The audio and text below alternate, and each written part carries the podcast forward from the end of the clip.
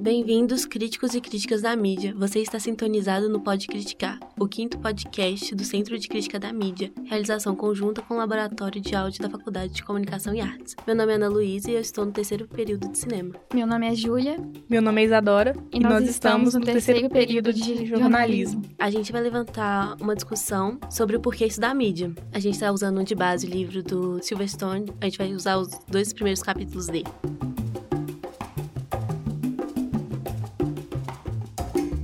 E para começar a discussão, a gente precisa saber primeiro o que é mídia a ideia de mídia está ligada ao conceito de mediação, de intermediar um processo de comunicação entre duas pessoas ou entre um grupo. No livro, o Silverstone, ele defende a ideia de que a mídia ela é onipresente, ou seja, ela está em todos os lugares do nosso cotidiano. Não tem um lugar que esteja imune à exposição, aos efeitos e à influência dela. E a mídia, ela é fundamental para nos informar como meio de, de sabermos quais são as informações e também é, é um meio de nós adquirirmos uma, uma visão sobre o mundo.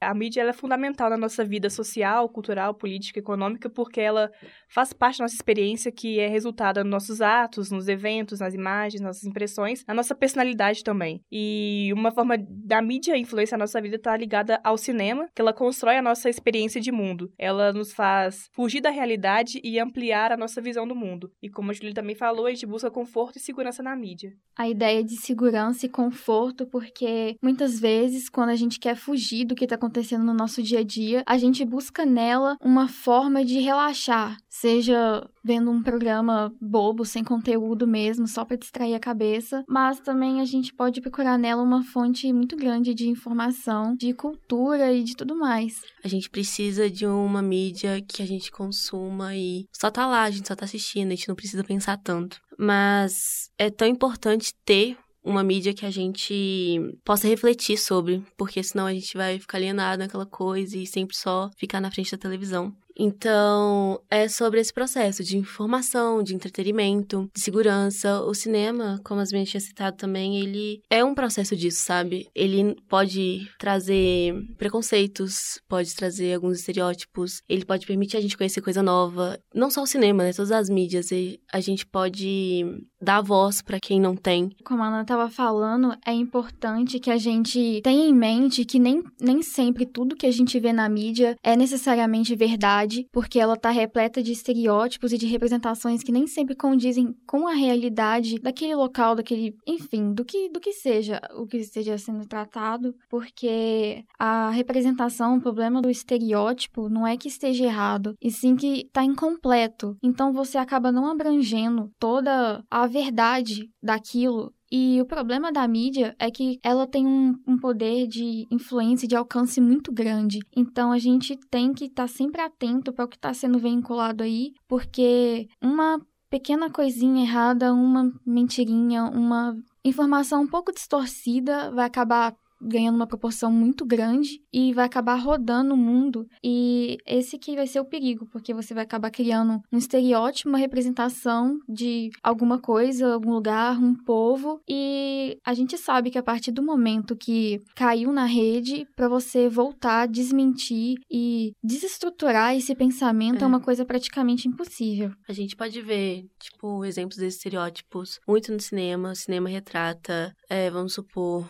indígenas de um jeito extremamente ofensivo e tratam como se fossem pessoas selvagens. E por muito tempo isso foi difundido e por muito tempo as pessoas realmente acreditavam que só porque as pessoas são diferentes, eles são selvagens, enfim. A gente pode pegar é, a representação do Brasil no no mundo. O Brasil é visto como um país de samba, bunda e só, entendeu? Então, isso é reflexo da mídia, sabe? Tanto da mídia quanto das pessoas. E também, voltando nessa parte do de como o brasileiro é visto no mundo, eu vi uma vez uma uma entrevista de um repórter na rua, eu não me lembro direito, foi em algum lugar dos Estados Unidos, e eles fizeram perguntas básicas sobre o resto do mundo. Eles tinham lá uma imagem grande representando todos os lugares do mundo. E eles faziam perguntas simples como: ah, onde fica o Brasil? Onde fica a França, a China? E eles não sabiam, eles mal sabiam onde ficava o próprio país deles isso, tipo, mostra como que eles têm essa visão de que eles são o centro do mundo. E mostra também, é, ajuda a reforçar a ideia de que a gente tem que, a gente, no caso, quem tá fora ali do, do mundo centrado ali nos Estados Unidos, como a gente tem que se adaptar ao mundo deles, mas eles podem se excluir do mundo como se eles fossem melhores do que as outras pessoas. E isso que a Júlia falou também dos Estados Unidos é que eles basicamente não sabem que a África é um continente, eles acreditam que é um país. Isso meio que mostra que o imperialismo ele é tão forte, tão impregnado na nossa cultura, que basicamente as pessoas não, não procuram saber o que existe fora da sua bolha. E eu acho que é importante estudar a mídia para a gente justamente quebrar essa bolha, romper essa bolha. É por isso que a mídia ela é tão importante porque, como a Ana falou, o poder do cinema é uma coisa muito forte muito presente, porque na maior parte do mundo é um fruto, né, da cultura, que todo um produto cultural que ele é muito consumido. Então, a gente vê como que é importante que ele saiba ser usado da maneira certa, que você pegue assuntos importantes, que relevantes e saiba trabalhar com eles de uma forma que vai meio que desmistificar a forma errada, talvez, que muitas pessoas têm de certo assunto. Tem um documentário que é Lute como uma Menina. É um documentário brasileiro e a maioria das vezes, o pessoal da mídia trata, vamos supor, manifestantes como vagabundo, não tem o que fazer. E a presença da mídia é muito forte nisso. A gente dá muito engajamento em coisas desse tipo. E esse documentário, ele dá voz para quem tá do outro lado, para quem tá sofrendo uma repressão, para quem precisa falar. Então, a mídia ela tem um poder, ela pode ter um poder bom sim, e ela também tem esse lado negativo. Então a gente tem que saber procurar. A gente tem que saber ter consciência de que nem sempre o que a gente vê é necessariamente a verdade. E ter a noção de que muitas vezes a gente pode estar sim sendo influenciado pelo que está na mídia. A gente tem como exemplo de como a mídia é forte e importante, o poder dela, as eleições presidenciais que nós tivemos, não só aqui no Brasil, como também nos Estados Unidos, e como a propagação de fake news influenciou no seu resultado. É uma coisa muito discutida por muitos, muitos especialistas e pelas pessoas em geral, porque é uma coisa que realmente ninguém ninguém esperava. A gente via nos círculos sociais uma discussão acerca dos assuntos polêmicos que eram trazidos pelos candidatos, a gente acabou vendo no final como que, através dessas notícias falsas, foram eleitos duas pessoas bem problemáticas e que demonstram uma instabilidade em querer governar para todos, porque eles privilegiam certa parte da população. A questão de fake news também, ela, até quando ela é tipo, desmentida, as pessoas custam acreditar na verdade. Foi tão difundida, foi tão dita como que era aquilo. A gente pode ter diversas diversos exemplos aí, tipo, sei lá, kit gay. e a gente tem até hoje, inclusive, sai o tempo todo, ai, uma notícia que as esquerdistas estão manipulando, não sei o quê. E aí as pessoas, vai lá e desmente. E as pessoas preferem ainda assim acreditar no que foi passado antes, sabe? A gente tá numa bolha e aí a gente consome tudo que tá ali, e aí a gente só vê rolando pela timeline e a gente fala, ah, ok, aconteceu isso. Mas a gente nunca busca nunca busca a verdade, sabe? Então a gente tem que tomar um certo cuidado com isso aí. E esse uso de fake news também é importante porque muitas vezes é usado esses grandes, tipo, ah, o kit gay, meio que para mascarar coisas que o governo, a mídia em si também, os grandes meios de comunicação, os grandes grupos, não querem que as, a população saiba. Então, a, a, população, sim, é passiva em relação a isso, só que, infelizmente, a gente não tem esse controle sobre o que é propagado na mídia. Infelizmente, no Brasil, por exemplo, são menos de 10 famílias que controlam os meios de comunicação. Então, o que a população pode fazer meio que para tentar sair dessa bolha. Nosso repertório, desde quando a gente é criança, ele é moldado, ele, ele é influenciado. A gente vive, vamos supor, eu tenho um grupo de pessoas que eu comunico e a gente é, pensa parecido, a gente olha coisas na timeline parecido, então a gente não tem uma diversidade, sabe? Apesar desse lado negativo que as meninas estão falando, é importante também que a gente destaque como, apesar disso, ainda tem um lado da mídia que tenta sim trazer a verdade, trazer a informação certa e precisa para a população. Como exemplo, a gente tem a agência Lupa, que ela atuou muito na época das eleições. Ela estava sempre desmentindo algum boato, indo verificar se aquilo realmente era verdade, para trazer a notícia para as pessoas, porque realmente a fake news, ela, ela tem o poder de se propagar muito rápido. E a gente sabe que que quando uma informação cai na internet é praticamente impossível você voltar atrás e mostrar para as pessoas que não é bem assim. Então, é por isso que a gente tem que estar tá sempre atento às nossas fontes, aos veículos, porque nem sempre eles têm credibilidade para estar tá falando aquilo. E a gente também tem que ter cuidado muito com o sensacionalismo, porque uma coisinha acaba virando uma bola de neve e acaba criando um caos no meio disso tudo. Isso, isso é importante porque, como a gente já falou, a mídia está presente em todos os lugares. Então não, não adianta a gente tentar fugir. A gente tem que estar tá sempre tentando buscar novos meios de estar atento ao que está acontecendo de fato. Porque senão a gente acaba, igual a Ana falou, a gente acaba vivendo numa bolha. Porque a gente não tem contato com opiniões diferentes, com informações diferentes, com outro mundo. A gente acaba criando um mundinho só nosso e quando alguém ameaça que aquilo ali vem com uma opinião diferente, contrária, as pessoas acabam não sabendo lidar com aquilo, com opiniões diferentes. Então é por isso que a gente tem que estar sempre atento às informações que estão circulando por aí e tentar também estar sempre buscando outros pontos de vista, sempre de uma maneira peitável e saudável, estar em contato com pessoas que pensam diferente da gente, porque é sempre bom para desenvolver o nosso argumento crítico e mostrar para essas pessoas, talvez, que certa situação, certa realidade não é bem assim. Eu queria voltar um pouco sobre representação e estereótipos. O autor ele fala um pouco disso, sobre o processo de mediação, sabe? E aí ele dá um exemplo também, que era tipo um, repórter indo num grupo, um grupo de monges, e ali ele ia tentar passar o máximo de verdade daquela comunidade, costumes, para fazer um documentário. Só que nesse processo de mediação vai tendo uma falha.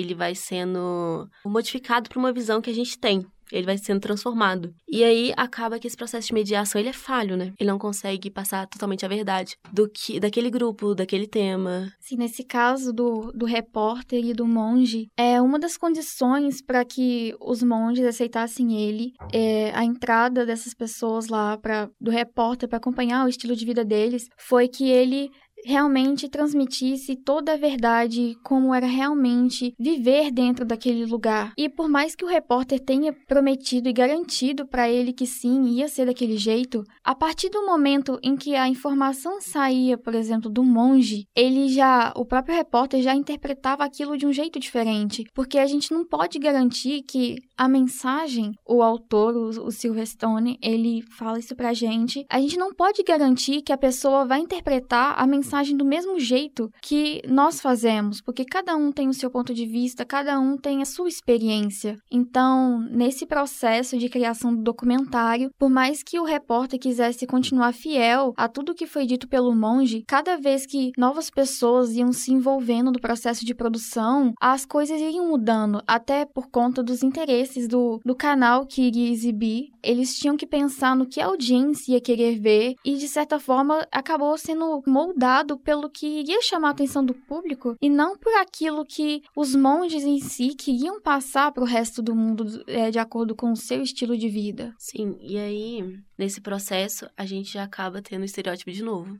do que eles retrataram e do que realmente é verdade. Então, o livro, ele fala, esses dois capítulos, ele fala basicamente disso, sobre a influência da, da, mídia na nossa vida, sobre o processo de mediação do nosso repertório ao longo da nossa vida, desde quando a gente é criança. Ele fala sobre o poder da mídia em influência, em manipulação, em controle de informações. A gente pode voltar um pouco na, na questão da importância da mídia em dar voz e vez para assuntos realmente importantes, como a gente tem um exemplo bem recente do Big Brother, como ele está sendo extremamente discutido depois de muitos anos sem ter muita repercussão, como a entrada de personagens, de participantes com pautas relevantes e realmente com algum conteúdo para poder trazer para o público, como isso está sendo extremamente repercutido nas redes sociais e até mesmo no, no nosso grupo social. A gente vê as pessoas comentando toda hora sobre isso. E como eu estava falando, a gente tem exemplo da, da participante, da Manu, quando ela falou em uma votação de paredão, ela citou que ela justificou o seu voto falando que era uma questão de sororidade. Isso, que é bem a questão da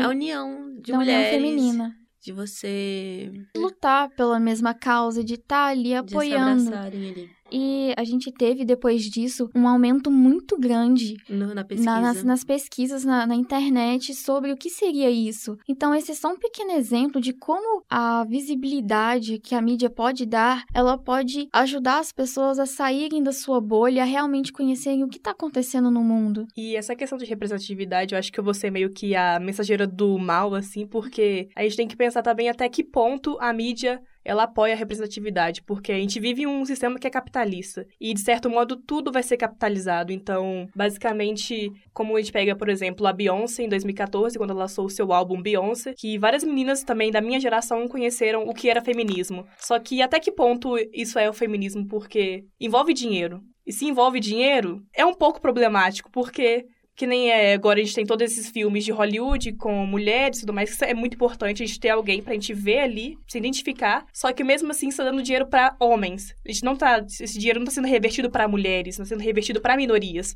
A gente dá voz a mino- pra minorias, mas até um certo ponto, porque isso vai acabar atingindo a ordem natural das coisas. É, até a questão de feminismo mesmo, ele é um feminismo pra vender. É, ainda é um feminismo bem liberal, branco. É, Você pode ver em propaganda que é. Depois que a população começou a falar sobre questões sociais, é, o repertório de propaganda ele mudou totalmente pra tentar vender. É, que nem a Riachuelo, que toda vez lança uma coleção de feminismo, ah, suporte racista, só que nas eleições ela finan- financiou o Bolsonaro, que é um candidato que claramente tem um discurso antifeminismo. Sim, então, falando sobre essa pauta aí, né? É uma questão pra vender, só pra vender, e aí a gente tem que prestar atenção no que é verdadeiro A gente tem nessas que lutas. estar atento até a ver até que ponto certo certa pauta, certo assunto é realmente uma coisa a ser discutida em prol do bem realmente das pessoas e até que ponto aquilo ali vira um acaba virando um produto midiático, realmente como a Isadora falou, só para vender.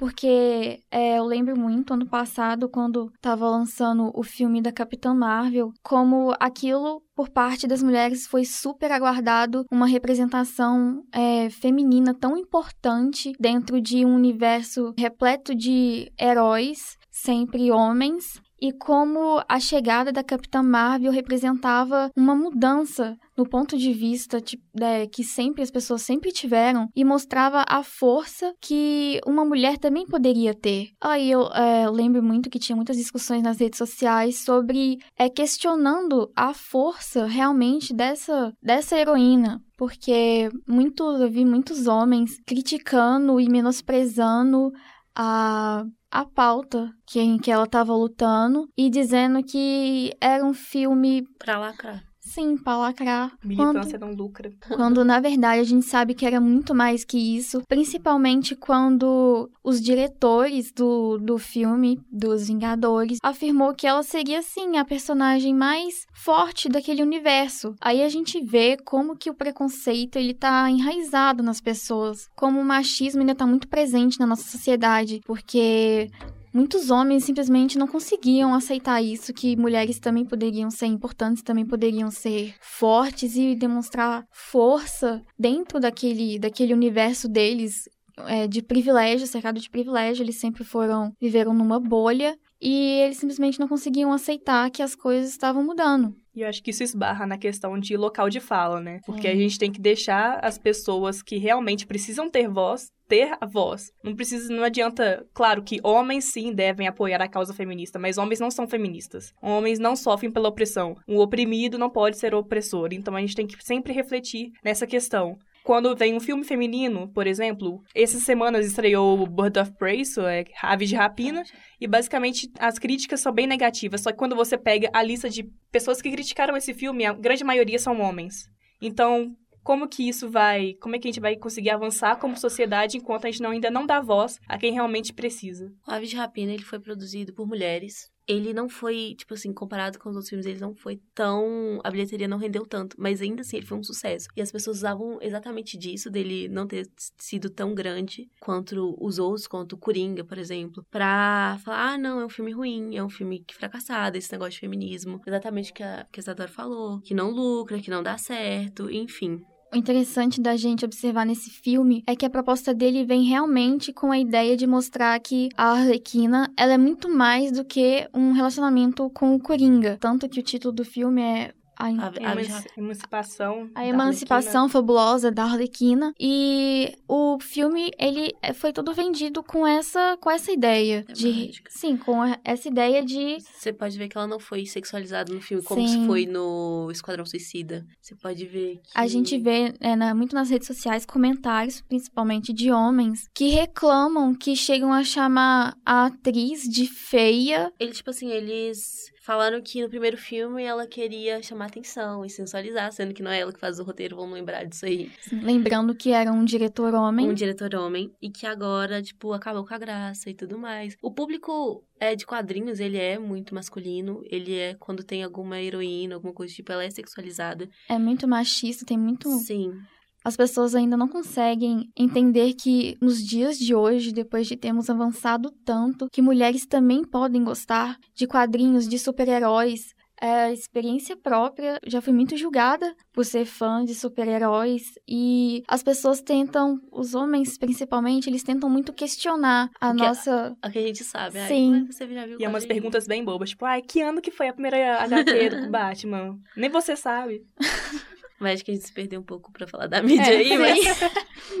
Voltando. Voltando ao assunto. Mas é isso. Ela, o estereótipo, ele, ele é incompleto, sabe? Ele deixa a gente incapacitado para fazer certas coisas. A gente pode falar da pauta feminista. Eu acho que é importante só a gente ressaltar realmente esse papel da mídia em tentar, por mais que seja difícil, mas eu acho que é, deveria ser um objetivo dos meios de comunicação, dos veículos, eu sei que não vão ser todos, mas de tentarem sempre estar tá passando a verdade e tentar desestruturar esses pensamentos e preconceitos que as pessoas têm. Aproveitar realmente a oportunidade e o poder que eles têm nas mãos para tentar construir um, um, um mundo melhor, porque a gente sabe que as coisas hoje em dia são bastante complicadas e toda oportunidade para poder melhorar, para poder tornar realmente um lugar melhor, é válida. E se a mídia, que é o principal meio de você atingir todas as pessoas, não importa o meio, seja por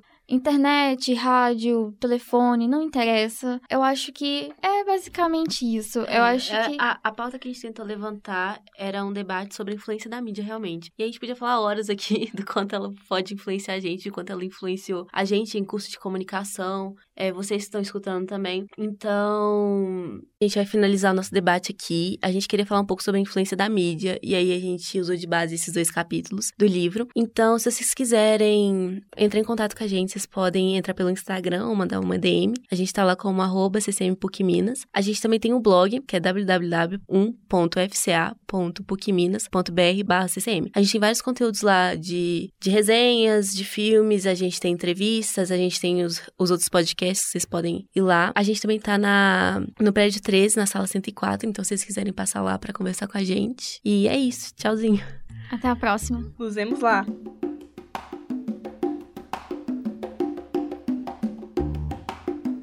Este podcast foi gravado no Laboratório de Áudio da PUC Minas, Campus Coração Eucarístico, em 19 de fevereiro de 2020. Técnica de Bruno Garúfalo.